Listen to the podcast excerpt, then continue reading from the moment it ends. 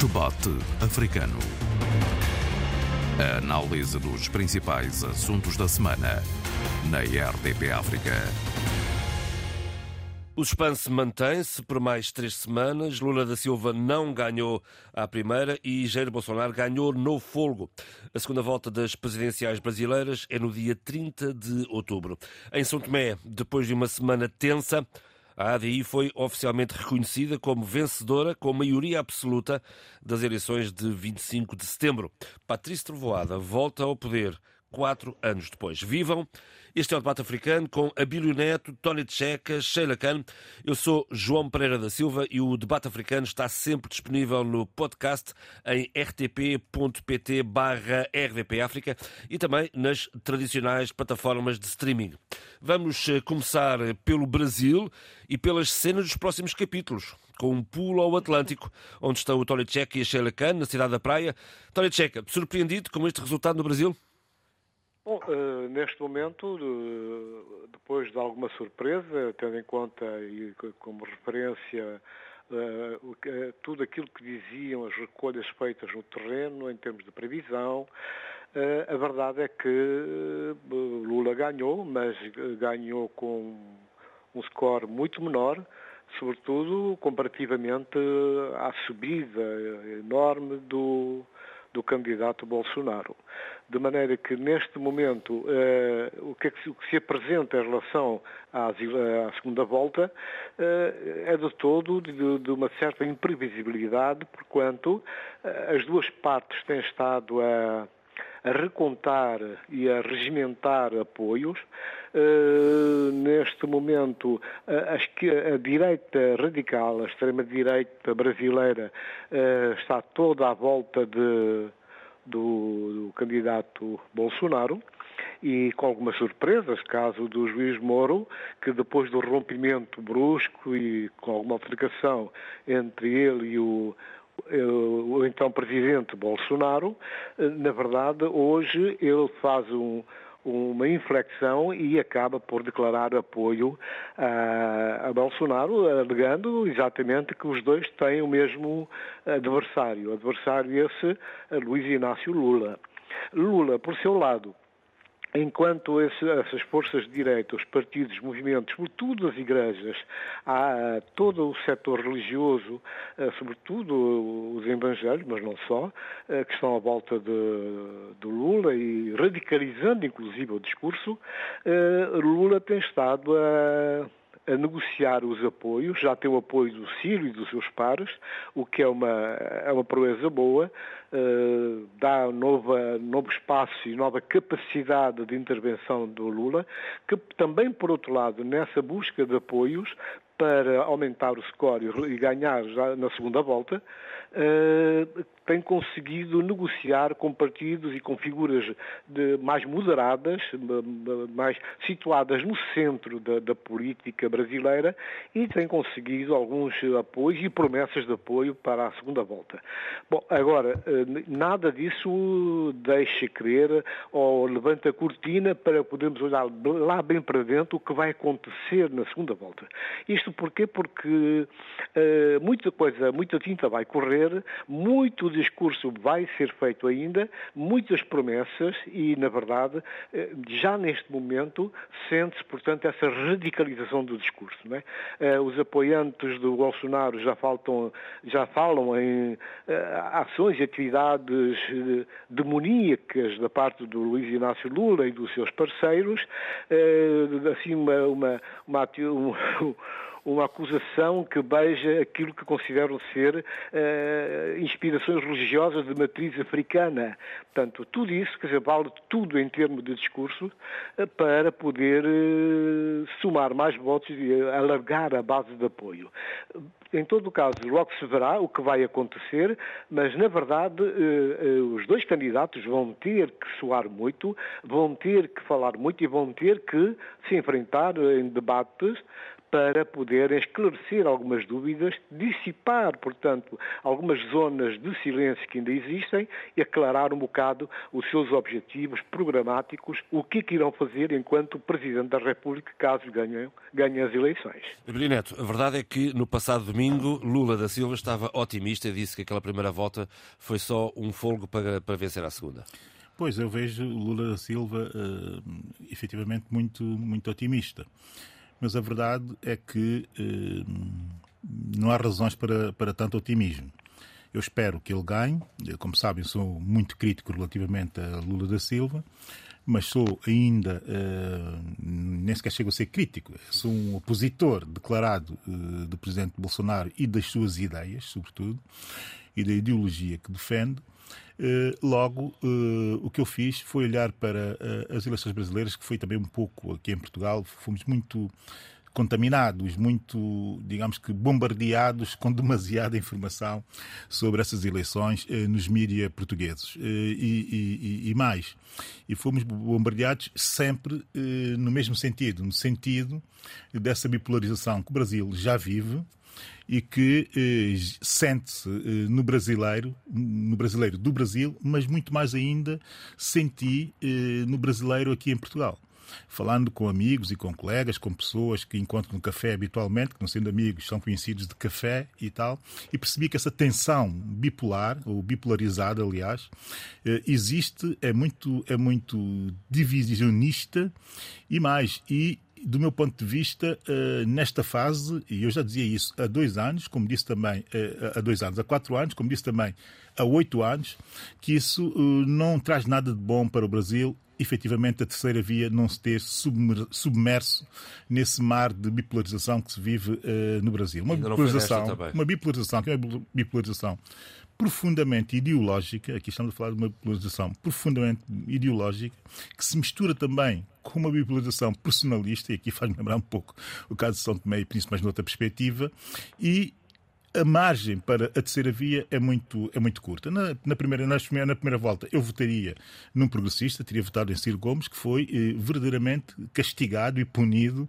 pelo voto útil nessa situação. Ele aparece a, a apoiar a Lula da Silva com reticências, como também aparece Fernando Henrique Cardoso apoiar Lula da Silva eh, sem grandes reticências.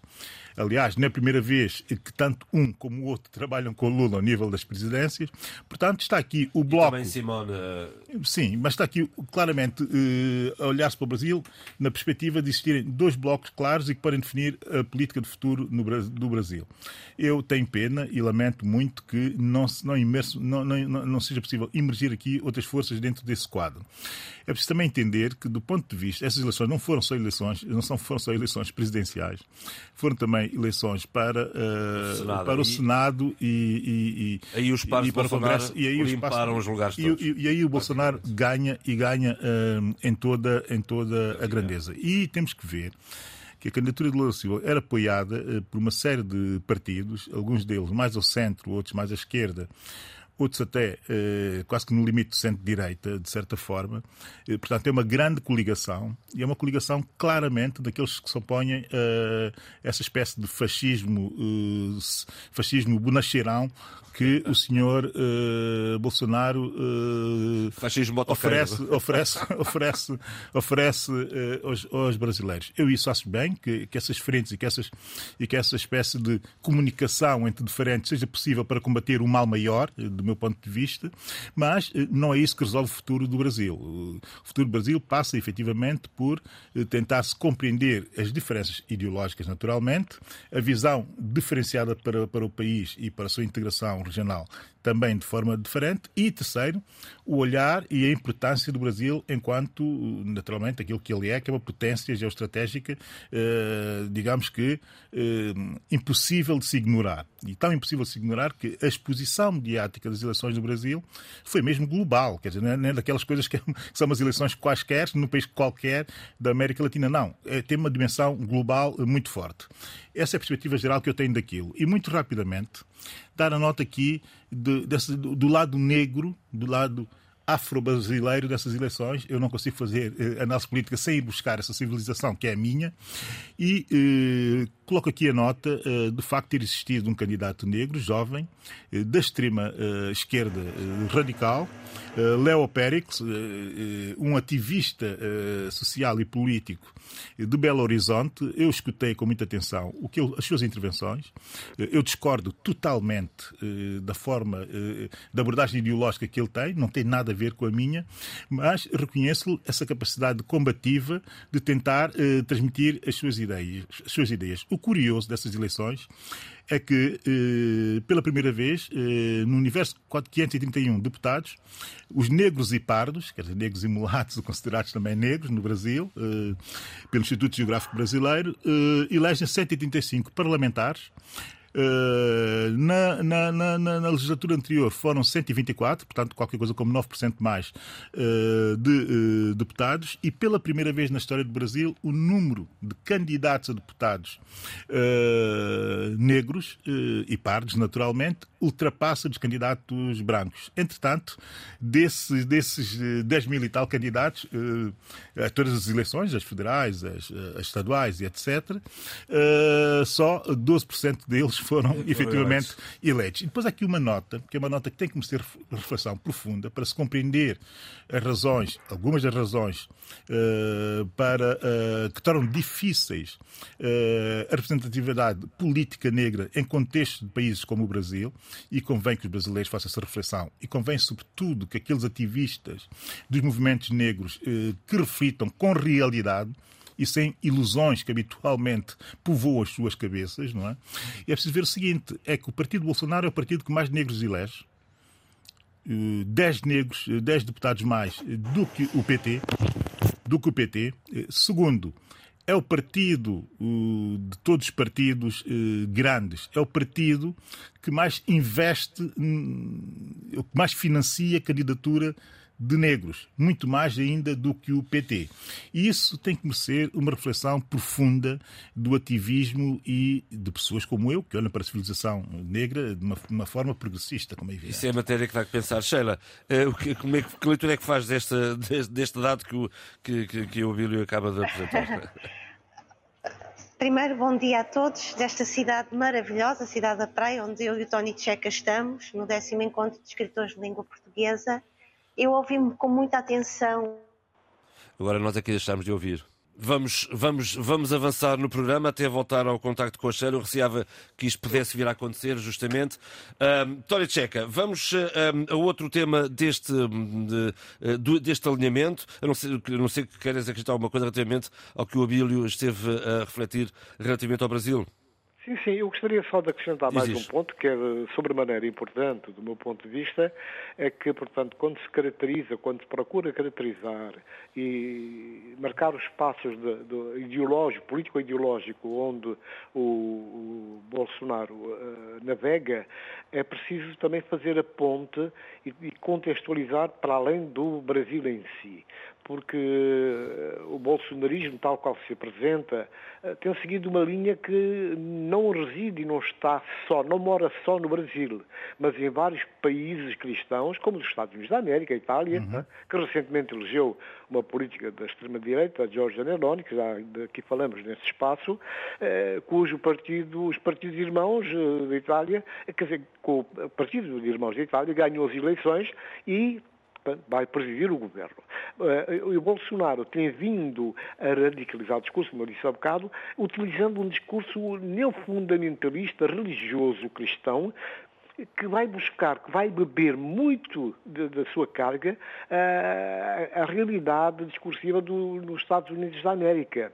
Portanto, é essa linha que ele importa, é essa linha que ele segue, é dessa forma, portanto, que ele inclusive eh, agride os adversários e, ao mesmo tempo, eh, eh, cria um clima de suspeição que assusta uma parte considerável do, do eleitorado eh, e que, na verdade, não sabemos ainda até que ponto, e sobretudo tendo em conta a influência externa no, no, no, no, no pleito eleitoral brasileiro, irá surtir ou não efeito e que tipo que, que espaço, que dimensão irá ter. Portanto, são essas questões que importa realmente ter em conta e perceber que, eh, de alguma forma, essa, essa ligação poderá ter a sua influência no interior do, do, do Brasil. Muito bem, enquanto tentamos recuperar a ligação da Sheila Khan, vamos avançar no programa para São Tomé e Príncipe. Finalmente, uma semana depois eh, das. Querias voltar ao Brasil? É que depois eh, acabamos. Eu não queria deixar de falar de Cabo Verde neste programa. Ah, Portanto, ah, ok, com lá. certeza. Mas Força. eu dou uma nota muito breve sobre o Brasil, eh, também para se compreender eh, muito do que é o Brasil e do que foi discutido nessas eleições. Há coisas que foram discutidas com muita intensidade, outras coisas que ficaram um pouco à margem, mas também podem dar eh, nota para se compreender as diferenças, mas também as proximidades que existem entre as duas eh, candidaturas agora na segunda volta. Porque existem também eh, proximidades. E uma das proximidades tem muito que ver com a política externa e o posicionamento do Brasil relativamente à invasão da Ucrânia pela Rússia. E, e essa nota é uma nota bastante relevante. Porque o presidente Bolsonaro defende uma neutralidade, uma neutralidade como tem sido feita pela, pela diplomacia brasileira até o momento, e o presidente Lula da Silva defende exatamente o mesmo. Mas uh, uh, o presidente Lula da Silva tem um problema que é o, o problema que me irrita especialmente nele que é o problema que está a fazer muita escola numa determinada esquerda de que, efetivamente, essa invasão uh, tem por trás um outro tipo de ameaças e que ela é uma reação a uma série de ameaças eventuais. Essa tese é defendida também, e, sobretudo, num artigo que deu muito a falar, eh, de uma entrevista uh, do presidente Lula da Silva à Times Magazine e a, e a New York Times também, uh, em que ele defende efetivamente essa teoria e faz mais eh, e acha que, de certa forma, eh, a Ucrânia também é eh, um agressor. Essa, quando a esquerda, que deveria ser progressista, navega nessa espécie de equívocos e de ambiguidades de princípios, também cria uma certa, um certo desmobilizar de alguma esquerda que tem um outro olhar. Ciro Gomes, por exemplo, eh, que também é de esquerda, isso é inegável, eh, é um social-democrata assumidíssimo e um anti-neoliberal, se quisermos, eh, assumia uma outra abordagem de esquerda que era exatamente sair da neutralidade do Brasil e, impor uma, uma, uma, uma, posição dentro daquele conflito que é uma posição clara de recusa da agressão por parte da Lula, por parte da Rússia. O problema do presidente Lula da Silva é o seguinte problema que foi colocado até por muitos dos seus apoiantes. Nós não podemos, eh, sendo progressistas, eh, defender, seja de que forma for, um agressor, porque senão, daqui a bocado, estamos a, defender também que há paliativos para agressores sexuais, para agressores de género, para violência do género e relativizamos tudo. Muitos dos seus apoiantes também eh, questionaram esse posicionamento, mas isso é uma questão ideológica e que os brasileiros saberão naturalmente refletir sobre ele. Sheila, creio que já estamos novamente em contacto e mantemos então o Brasil para uma breve reflexão para podermos avançar no programa. Uh, eu lamento só ter perdido um bocadinho este Paciência, vamos em frente, mas então. infelizmente não consegui. Mas eu vou uh, começar novamente o que, o que não consegui. Uh, começar como deve ser. Eu acho que estas eleições, e vou recuar um bocadinho à, ao debate, ao último debate antes das eleições, dia 2 de outubro, foi um debate, para mim, e para muitos dos vários analistas e pessoas que eu fui ouvindo também, um pouco vergonhoso, porque não foi um debate para o povo, não foi um debate para a população, foi, acima de tudo, eh, retomando um pouco a, reflexão da semana passada do, nosso debate africano, foi para um determinado eleitorado e um eleitorado que queria uma guerra de sangue, no fundo. Houve insultos, houve aproximações pessoais a um e outro, e uh, em termos de um pensamento quer de Bolsonaro, quer de Lula, ficamos todos bastante uh, uh, surpreendidos porque não houve ninguém capaz de realmente se ajustar a esta ideia de, de cuidar da nação brasileira, de cuidar do povo brasileiro. Esta vitória de Lula é uma vitória amarga, e esta derrota de Bolsonaro é uma, é uma derrota doce, porque Lula queria uma maioria, não a conseguiu. Bolsonaro, que pelas as sondagens, e as sondagens mais uma vez vieram, de certa maneira, eh, não se ajustar à realidade, e é mais um caso, não é o primeiro, é mais um caso, e portanto vieram mostrar o quê? Vieram mostrar que a realidade brasileira é complexa, vieram mostrar que Lula, uh, desculpe, Bolsonaro tem, e aqui eu vou buscar bastante o que muitos analistas brasileiros foram dizendo com bastante uh, precisão. uh, Bolsonaro tinha um apoio ao nível das redes digitais fortíssimo. Uhum. E é preciso pensar que, sociologicamente e em termos demográficos, a, a, camada populacional que apoia Bolsonaro é uma camada com bastantes mais recursos intelectuais, financeiros, que pode promover-se, pode estar em determinadas plataformas, que aquela outra camada populacional que deveria ser também o, eleito, o, eleitorado de Lula, não tem acesso. E, portanto, há aqui um, um, vácuo e há aqui um divórcio entre aquilo que se esperava e aquilo que realmente estava a ser feito.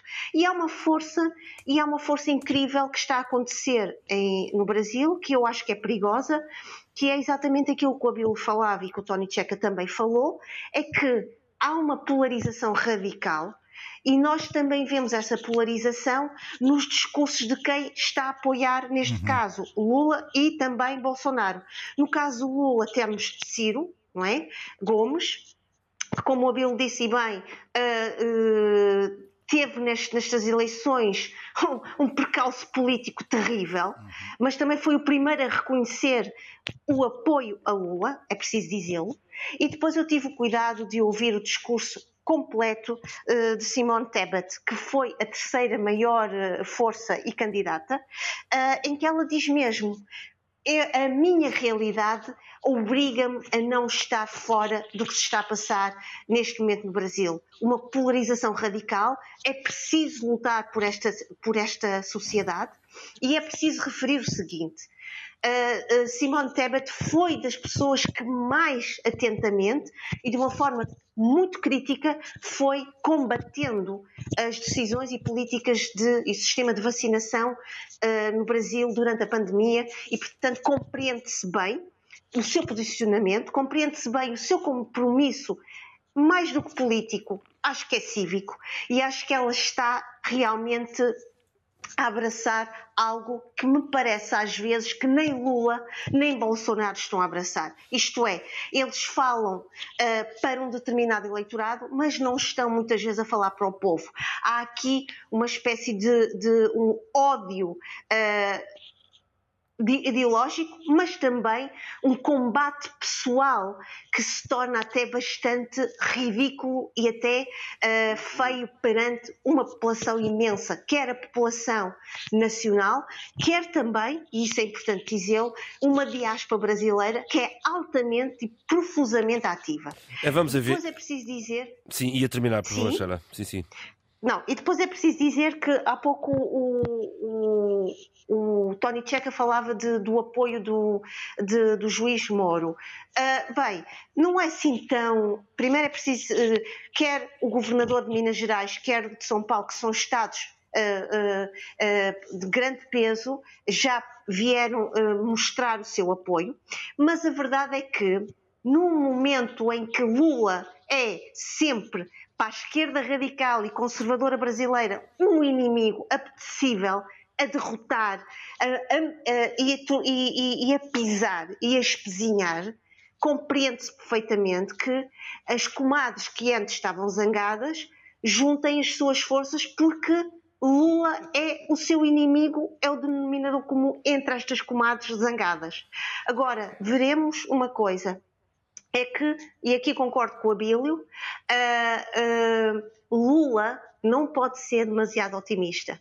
Uh, terá de ser bastante inteligente, terá de ter um discurso muito atento, terá de ser, se calhar, uh, um discurso uh, também arguto, se calhar fazer um pouco como Patrícia Trovoada disse, ou a maioria vou-me embora, pode ser que resulte, uh, Patrícia Trovoada resultou. E, portanto, acho que aqui, um, dia 30 de outubro, será a ver, realmente vamos, a ver, vamos, dia 30 um momento de, de, grande dor de barriga e de angústia. Sim, senhor, vamos em frente para outras eleições. Finalmente foi, foi oficialmente confirmada a maioria absoluta da ADI e o regresso ao poder de Patrícia Trovoada. Uh, Tony Checa, era um desfecho esperado este. Uh, como é que, que, leitura é que fazes desta semana, este, este tanto tempo para divulgar aquilo que Patrícia Trovoada disse menos 24 horas depois uh, de encerrar as urnas?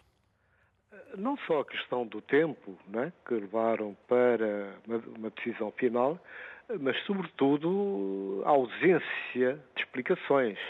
A ausência de informação e, sobretudo, se tivermos em conta também, quer dizer, os queixumes, as denúncias que foram feitas até por parte do o chefe de governo cessante de atropelos, anomalias e uma série de coisas que podiam, que indiciavam pelo menos eh, uma suspeita em grande escala e que podia inclusive, caso se confirmassem, fosse, se fossem investigados, eh, a anulação do pleito. Mas que não eram nada significativas, sabia-se nessa altura?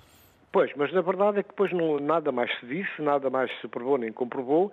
Houve também a intermediação internacional que, do meu ponto de vista, funcionou para uh, encurtar caminho, evitar situações de, de, instabilidade maior e pronto, aí está, temos o Trovada que naturalmente conseguiu uma votação estrondosa e, e volta ao poder e esperemos realmente que ele consiga implementar o seu projeto e que consiga, sobretudo, embora tenha essa maioria absoluta, alargar o espaço, convidando até adversários políticos para esse esforço enorme que é necessário da reconstrução nacional de São Tomé e Príncipe, sobretudo naquela perspectiva de as populações saírem de, de, da situação em que se encontram e que possam fazer face aos problemas da, na, na, área da saúde e de, infraestruturas, todo um conjunto de situações que têm vindo a imperar, a dificultar a caminhada de São Tomé e Príncipe, independentemente de quem está no poder, de quem é o poder,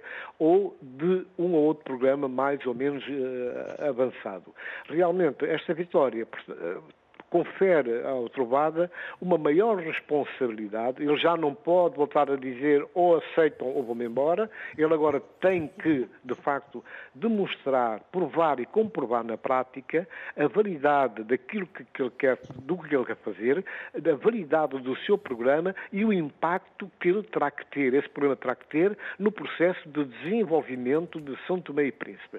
São Tomé e Príncipe, eh, ultimamente nós temos estado a, a receber informação informação, notícia de, de, de, de um conjunto de, coisas boas que eh, haja trabalho, haja capacidade, competência, discernimento e a participação de um e outros e que poderá, como eu dizia, permitir que o país avance e que aquelas querelas constantes e, e climas de suspeição, de queixumes, de queixas de um lado e do outro, uh, dissipem de vez e se as condições para que a sociedade se democratize cada vez mais, havendo espaço, eh, espaço concreto para a sociedade civil opinar, para as organizações poderem, sociais, associativas, poderem falar, falar entre si, mas, sobretudo, serem ouvidas e tidas em conta. Portanto, os poderes políticos têm que perceber que não têm o condão, a varinha mágica de resolver tudo e que sozinhos, com maioria absoluta ou sem maioria absoluta,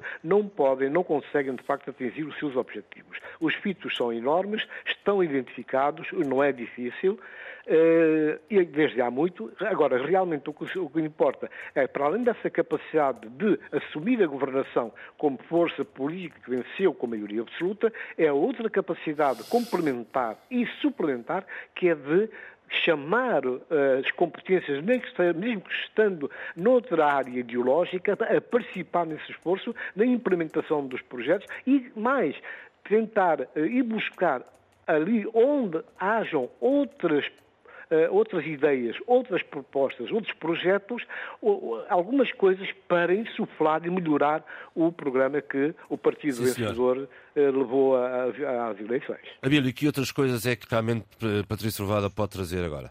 Uh, o Patrício Trovada uh, tem, do meu ponto de vista, uh, dois problemas, duas questões que são questões fundamentais para se compreender logo mas imediatamente que tipo de governação teríamos nos próximos quatro anos e, sobretudo, se conseguimos quebrar Uh, o empecilho que tem sido uh, o caminho que temos feito no sentido de conseguirmos uh, estabilidade política, política governativa.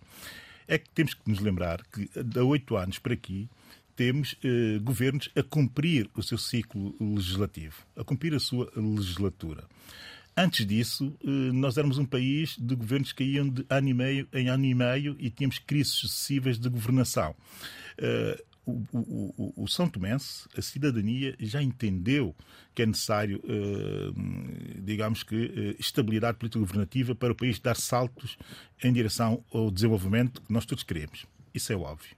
E a população tem dado estes sinais nos últimos oito anos. Quem não tem sido capaz de dar sinais contundentes à população de que vale a pena ciclos mais longos de estabilidade política governativa são os partidos e os líderes as lideranças dos partidos compreender se Patrício Trovada está capaz de cortar essa, essa, essa barreira, esse empecilho, como eu dizia, que eh, acaba por eh, criar ressentimentos e desilusões profundas dentro eh, enfim, do espírito dos São Tomenses, eh, fazendo eh, uma governação uma proposta de governação uh, que responde àquelas duas questões que para mim convém que são aqui lembrar também, já agora, Bíblia, convém aqui lembrar que há quatro anos foi Patrício Sorada que venceu também, foi a dia que venceu, embora, embora depois uma coligação negativa sim, da STP e outro mas partido. Isso, é, isso é expressão. Mais, isso, é, isso é expressão da desconfiança do próprio povo relativamente àquela maioria. Quer dizer, lá voltamos nós outra vez à questão do povo, da população. E da maioria, quisermos, das maiorias, se quisermos dos também. eleitores e da cidadania. Quer dizer,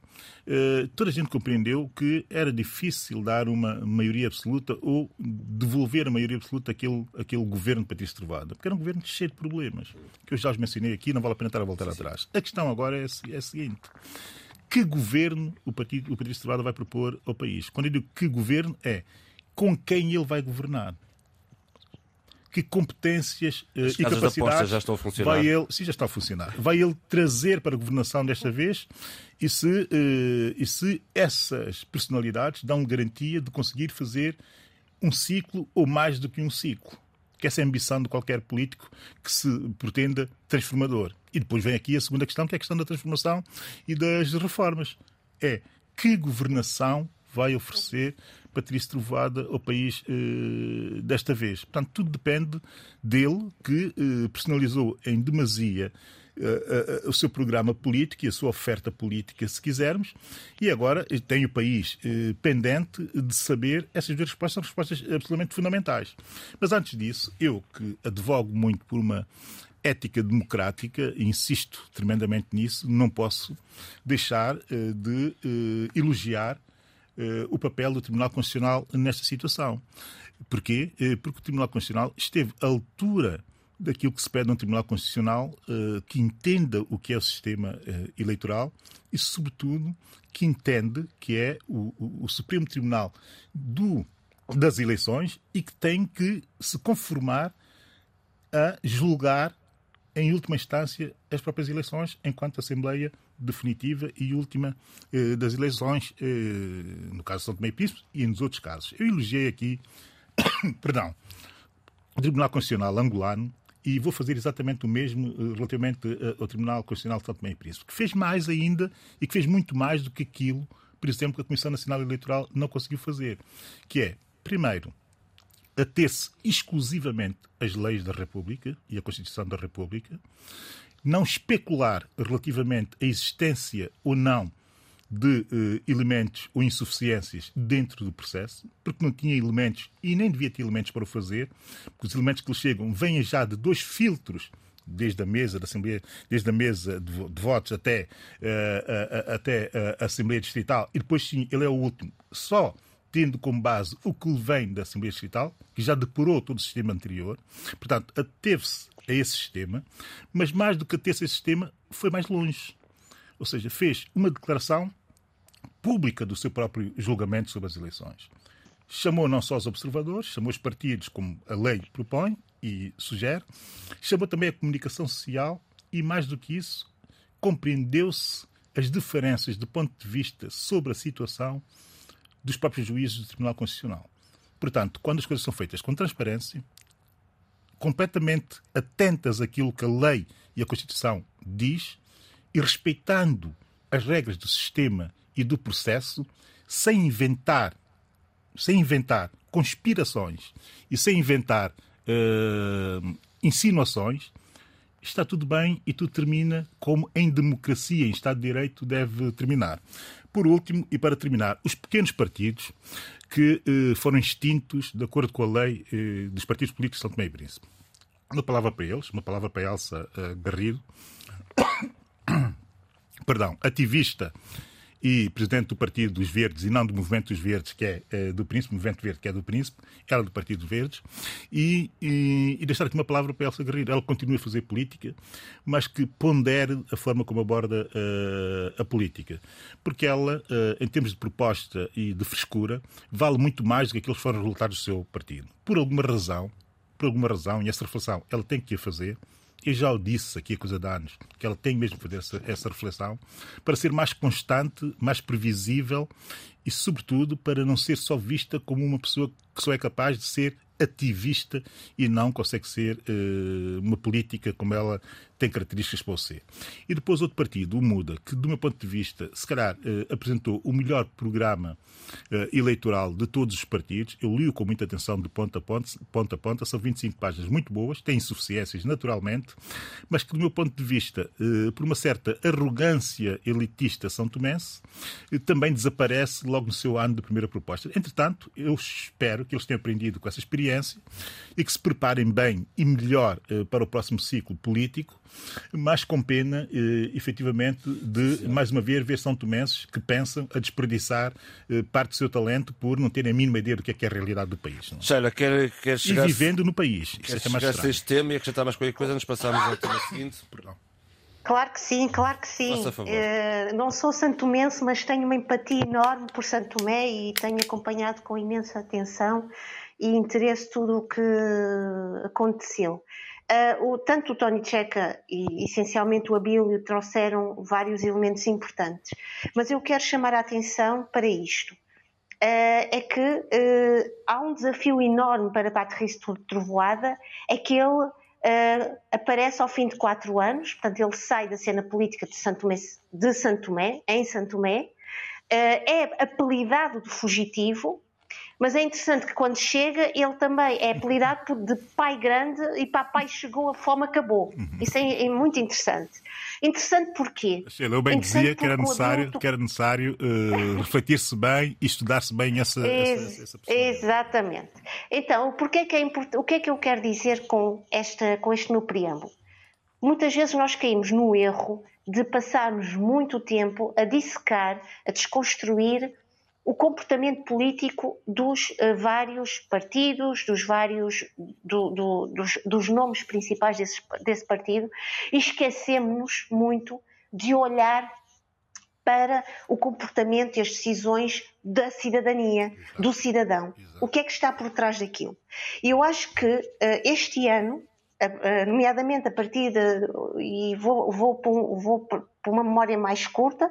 Eu acho que, estou a falar do caso de Angola, é importante ver como é que a população se transformou numa ação cívica, numa cidadania participativa, crítica, em que vem verdadeiramente dizer aquilo que pensa, uh, uh, dizendo os males uh, que estão na sociedade. E esses males, nomeadamente, não se refletem uh, às vezes, ou quase sempre, nos discursos e nos programas uh, dos partidos políticos nas várias, nas, nas, nas, suas campanhas eleitorais, nos seus programas políticos, e eu acho que uh, estas eleições em Santo Tomé merecem a nossa atenção.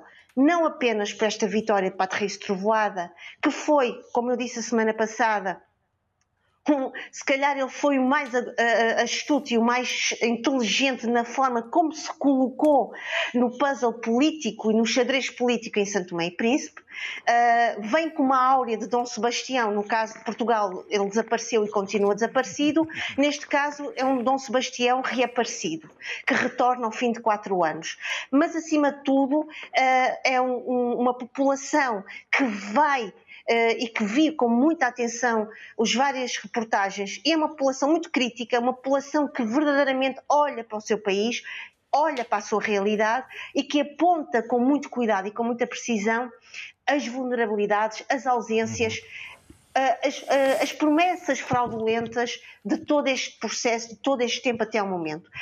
Retomando um pouco o pensamento do Abílio, uh, sem o copiar, eu acho que Patrícia Trovoada terá nas suas mãos, penso eu, em, terá este desafio de também de criar dentro deste, deste seu novo governo uma pluralidade de vozes, uma diversidade Exatamente. de vozes, de apontamentos, de pensamentos de e de, de, criatividade.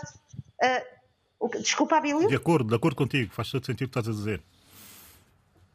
Obrigada, obrigada, porque a tua voz chega muito mais tarde e, e portanto, ele terá realmente de olhar para o seu país e perceber o seu país uh, não, uh, não de uma forma homogénea, em termos de vozes, em termos de vivências, de uhum. experiências, mas encarar o seu país como uma massa crítica, diversa, rica e que pode, na sua diversidade e na sua diferença, trazer contributos maiores, interdisciplinares e multidisciplinares não só para a política, mas acima de tudo, e cada vez mais eu acho que isso é importante para o nosso continente, Muito... para a população. Sim, e para que a população possa finalmente olhar-se para o espelho da, das nossas democracias, naqueles onde temos uma, uma democracia, e dizer: eu estou ali, eu estou representado e eu consigo visualizar. E consigo visualizar, acima de tudo, não só o meu presente próximo, mas o meu futuro próximo, que eu acho que isso é muito importante. Sim, senhor, muito bem. Vamos agora a Cabo Verde, justamente, onde está a Sheila e onde está o Tony Checa. Uh, não vamos falar desse, para já, desse, desse encontro de escritores, falaremos eventualmente, se ainda houver tempo neste programa. Para já, o que eu quero saber é outra coisa, Abílio, é que uh, estamos mais ou menos a meio da legislatura e há aqui umas, umas, umas, umas movimentações políticas a registrar. Um MPD, uh, que está no poder, trocam o líder parlamentar, não é um qualquer, é Paulo Veiga, que, foi um, que, que, é, que é familiar de Carlos Veiga e um grande apoiante do candidato derrotado às presidenciais e, e é de uma ala do MPD tradicional. Também o secretário-geral muda, sai a histórica Filomena e entra o jovem uh, Luís eh, Miguel, ou Miguel, que creio que é este o nome, tenho agora presente o nome completo. Também no PAICV Há aqui uma movimentação dos jovens turcos a tentar chegar-se à frente uh, para uh, daqui a dois anos poderem afastar o atual presidente. Bom, vamos por partes, Abílio. O interesse, o interesse na política cabo-verdiana é, é, é, interessante olhar e verificar como eh, é tão diferente da política que se faz em São Tomé. E tão subtil. E, onde tudo se passa, eh, mesmo as transições geracionais, passam-se de uma forma muito subtil, se bem que a luta seja muito intensa por trás, pelas capelas eh, cabo-verdianas de luta e, e sempre com a ideia inspirada de que o combate político é ideológico, para além de, de, de ser ideológico, é também de tendências e também assumidamente de frações e que isso naturalmente só enriquece os grandes partidos. Eh, eu estou a ver, eh, por exemplo, o caso eh, do MPD. A emergência, diria eu, finalmente, de uma figura como Paulo Veiga, não é só uma questão de transição geracional e dinástica é também uma forma completamente diferente de fazer política e de abordar política. Basta ouvi-lo para entender as diferenças.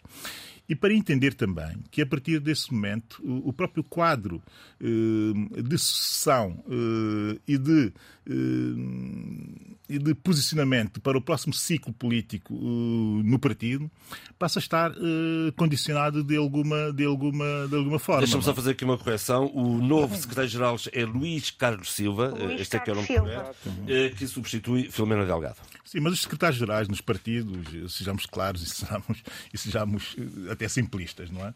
E diretos, eh, se possível. Os secretários-gerais do partido não são figuras para serem ambiciosas do ponto de vista político. São figuras é um para sinal, gerirem. É um são, sinal, é um jovem. São, é sim, mas são sobretudo figuras para gerir Uh, os egos, as tendências e tornar o partido uh, verdadeiramente equilibrado. Não é? Alguns conseguem ter projeção e outros não. Esperemos que esse consiga porque o próximo ciclo, como eu disse, eh, vai ser um ciclo duro eh, dentro do partido, mas também vai ser um ciclo duríssimo para eh, voltar a criar a ilusão e a, e a, e a esperança de que o partido é capaz de resistir ao desgaste da governação, que é evidente já nessa altura. E que só e que só respira mais porque o, o, o PICV eh, está com uma liderança claramente também de transição, eh, à espera eh, que, eh, que as pessoas se posicionem no sentido de eh, percebermos se finalmente eh, conseguem eh, colocar de lado essa figura que é muito incómoda eh, dentro do partido, que é Sanir Alfredo Amado. Que assiste camarote. Tória Tcheca. Colocar de lado definitivamente. Sem, sem vir a Cabo Verde, a minha primeira nota é para salientar uh, os esforços que são palpáveis, que se veem, que se sentem, uh, da governação, dos partidos políticos, seja o que está no poder como da oposição, porque de uma forma ou de outra todos eles acabam por contribuir para essa cabo-verdianidade, toda ela virada essencialmente para a construção do desenvolvimento. Neste momento, eu vou começar por virar a bússola para o que diz a oposição. E a oposição, neste momento, tem estado com uma linguagem, com uma atitude muito mais agressiva, no bom sentido, de questionar o governo, colocando questões concretas. E a última intervenção do líder da Rui Semedo, que é o novo líder do Partido Africano da Independência de Cabo Verde, é que, resumidamente, ele diz que os cabo-verdianos estão exaustos de sacrifícios e à espera de boas novas no orçamento. O orçamento que já está pronto já foi apresentado. Agora, o que é que a oposição liderada pelo PICB, na voz do Rui Semedo, diz? Que melhore as condições de vida dos cabo-verdianos, que melhore o seu rendimento, por aí fora. Portanto, essa é toda uma narrativa, portanto, que o PICB endossa ao partido no poder em termos de questionamento, mas ao mesmo tempo de formulação de novas, novos procedimentos políticos e, nova, e outras políticas de desenvolvimento. E depois vai mais longe e, e olha com mais com mais discernimento para algumas questões que chama de alguns negócios que considera que considera, no seu entender, no entender do partido da oposição, o PSCB, são obscuros, nomeadamente, só para citar dois casos, uh, um é a questão, portanto, das companhias aéreas cabo-verdianas, a situação delas, o que é que se passa, que futuro, e o outro, portanto, é a questão, portanto, da privatização dos aeroportos cabo-verdianos. E claro está, como não podia deixar de ser, a questão do custo de vida, salários baixos, desemprego, por aí fora. Pronto. E realmente o, o que acontece é que o Primeiro-Ministro não fez julgado e, ao mesmo tempo que eh, apresentava, através do, seu, através do seu Ministro das Finanças, o novo orçamento, eh, ele fez a questão de eh, fazer um, uma comunicação ao país, a comunicação é essa em que ele tenta serenar os ânimos e, e endossa, é exemplo que os políticos vêm fazendo ultimamente, as dificuldades do país à Covid-19, à guerra na, Ucrânia, portanto, e as questões do mercado internacional e o impacto que todas essas situações vêm tendo nos diferentes mercados, independentemente, portanto, da situação geopolítica de, de, cada, de cada partido. Agora, o que ele diz e avança, porque caminhos avança, é dizer que, de qualquer das maneiras, mesmo a própria questão da pandemia, o governo conseguiu resolver as questões básicas, evitando tragédias maiores. E prometeu continuar por esse caminho com novas propostas no sentido de consolidar o que vinha sendo feito na área da saúde, mas também, sobretudo, na área do trabalho, traçando perspectivas para uma situação melhorada, não obstante uma certa imprevisibilidade do que vai acontecer na sequência, sobretudo, da, desta, da crise que tem vindo a instalar-se nos diferentes países e os países mais vulneráveis são os que vão sentir mais, os países do Sul, em função, portanto, do impacto dessa guerra da Ucrânia. Agora, fala, o que é que ele diz no concreto? Salários, aumento salarial, não é? o salário mínimo de, em Cabo Verde era de 13 mil escudos, passa para 14 mil. Uh, questões, portanto, têm a ver com uma nova política para, para os pensionistas, uh, as pensões, portanto, que serão melhoradas. Há todo um conjunto de, de, de, de casos, de situações muito concretas que o Primeiro-Ministro Ulisses Correia fez questão de elencar um a um para mostrar que, na verdade, tem capacidade de resposta, tem ideias e tem um projeto a implementar. Vamos. Eu vou só chamar, abrir aqui um parentezinho rápido, só para uh, chamar a atenção para um outro aspecto, que normalmente são, são áreas uh, desprotegidas, áreas enteadas dos poderes nos nossos países. O governo de Cabo Verde, ao mesmo tempo, através do seu ministro da área da cultura, alenca um conjunto de 10 projetos na área do cinema e do audio, audiovisual, que serão financiados por um esforço do Governo num programa de apoio aos jovens talentos e às primeiras obras e um programa de apoio também à produção. Portanto, essas questões, essas, essas iniciativas também são empolgantes, oferecem outro ânimo e dão uma perspectiva de, uma perspectiva de futuro que sossega um bocado e, e faz as suas bases crer que as coisas poderão melhorar, não obstante uma, a crise eh, à escala mundial que poderá afetar mais ou menos Cabo Verde e vai afetar naturalmente, só que quanto maior forem as defesas, quanto maior forem as capacidades eh, instaladas para eh, trabalhar em termos de prevenção, mas uma prevenção ativa no sentido de avançar com propostas, com ideias, com projetos, é exatamente aquilo que, neste caso, o Governo de Cabo Verde vem fazendo, antecipando, de certa maneira, ou dando uma resposta, se quisermos até dizer isso, com toda a abertura, com toda a franqueza, às preocupações manifestadas pelo eh, PAICV, que tem dado mostras de estar numa, num momento novo, com um novo fogo, nova liderança, novas figuras e muito sangue novo, eh, uma geração nova, portanto, assumir posição, posicionamentos no interior do aparelho político-partidário do PSDB, que é um partido histórico.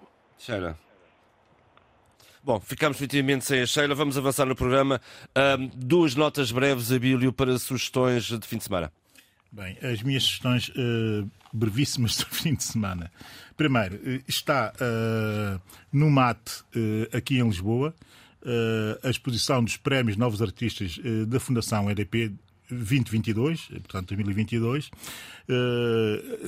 a inauguração foi a 5 de 10, portanto há dois dias atrás, e a presença muito relevante de um artista são tomense naquele, no meio de grandes artistas jovens que é a EDP, da Fundação EDP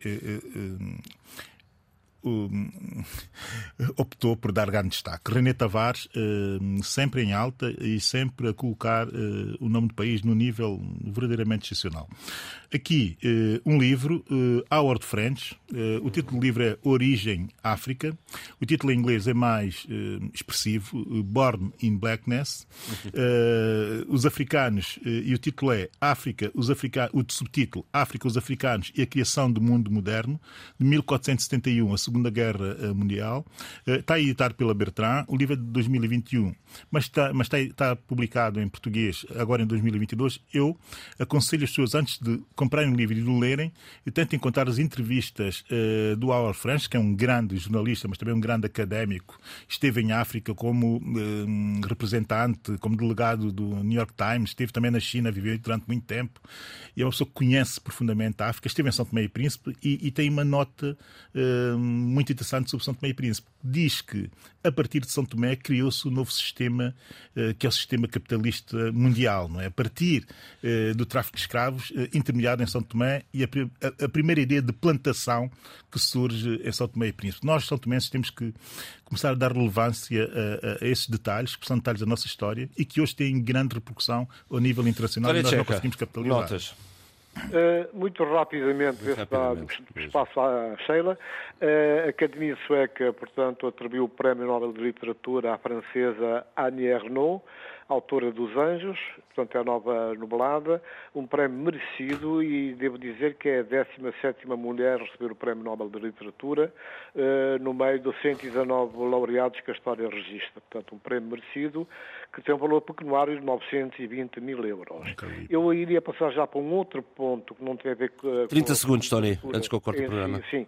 O projeto de arquivo digital do jornal Nopintia da Guiné-Bissau foi executado uh, pelo Centro de História da Universidade de Lisboa, uh, toda uma digitalização de números do Nopintia que saíram desde 1977 até, portanto, março, 10 de março de 2020, aconteceu na Faculdade de Letras e, na verdade, foi um processo, um projeto que inicialmente contou com a, a colaboração das duas partes, a parte portuguesa da, da Faculdade de Letras e com a, a comunicação social guinense, mas infelizmente há que registrar que na parte final, na ponta final, depois tudo resolvido, toda a construção feita, todo o investimento, todo o trabalho, eh, surgiu uma figura, portanto, ligada ao Jornal Pincha, que é o seu diretor-geral, a dar o dito por não dito e a querer suspender, portanto, esta ação que já estava exatamente na fase única de apresentação e divulgação. E está a funcionar. Muito bem, e assim se fez eh, o debate africano esta semana, com o apoio técnico de Henrique Lobo de Carvalho, o apoio à produção de Paula Seixas Nunes.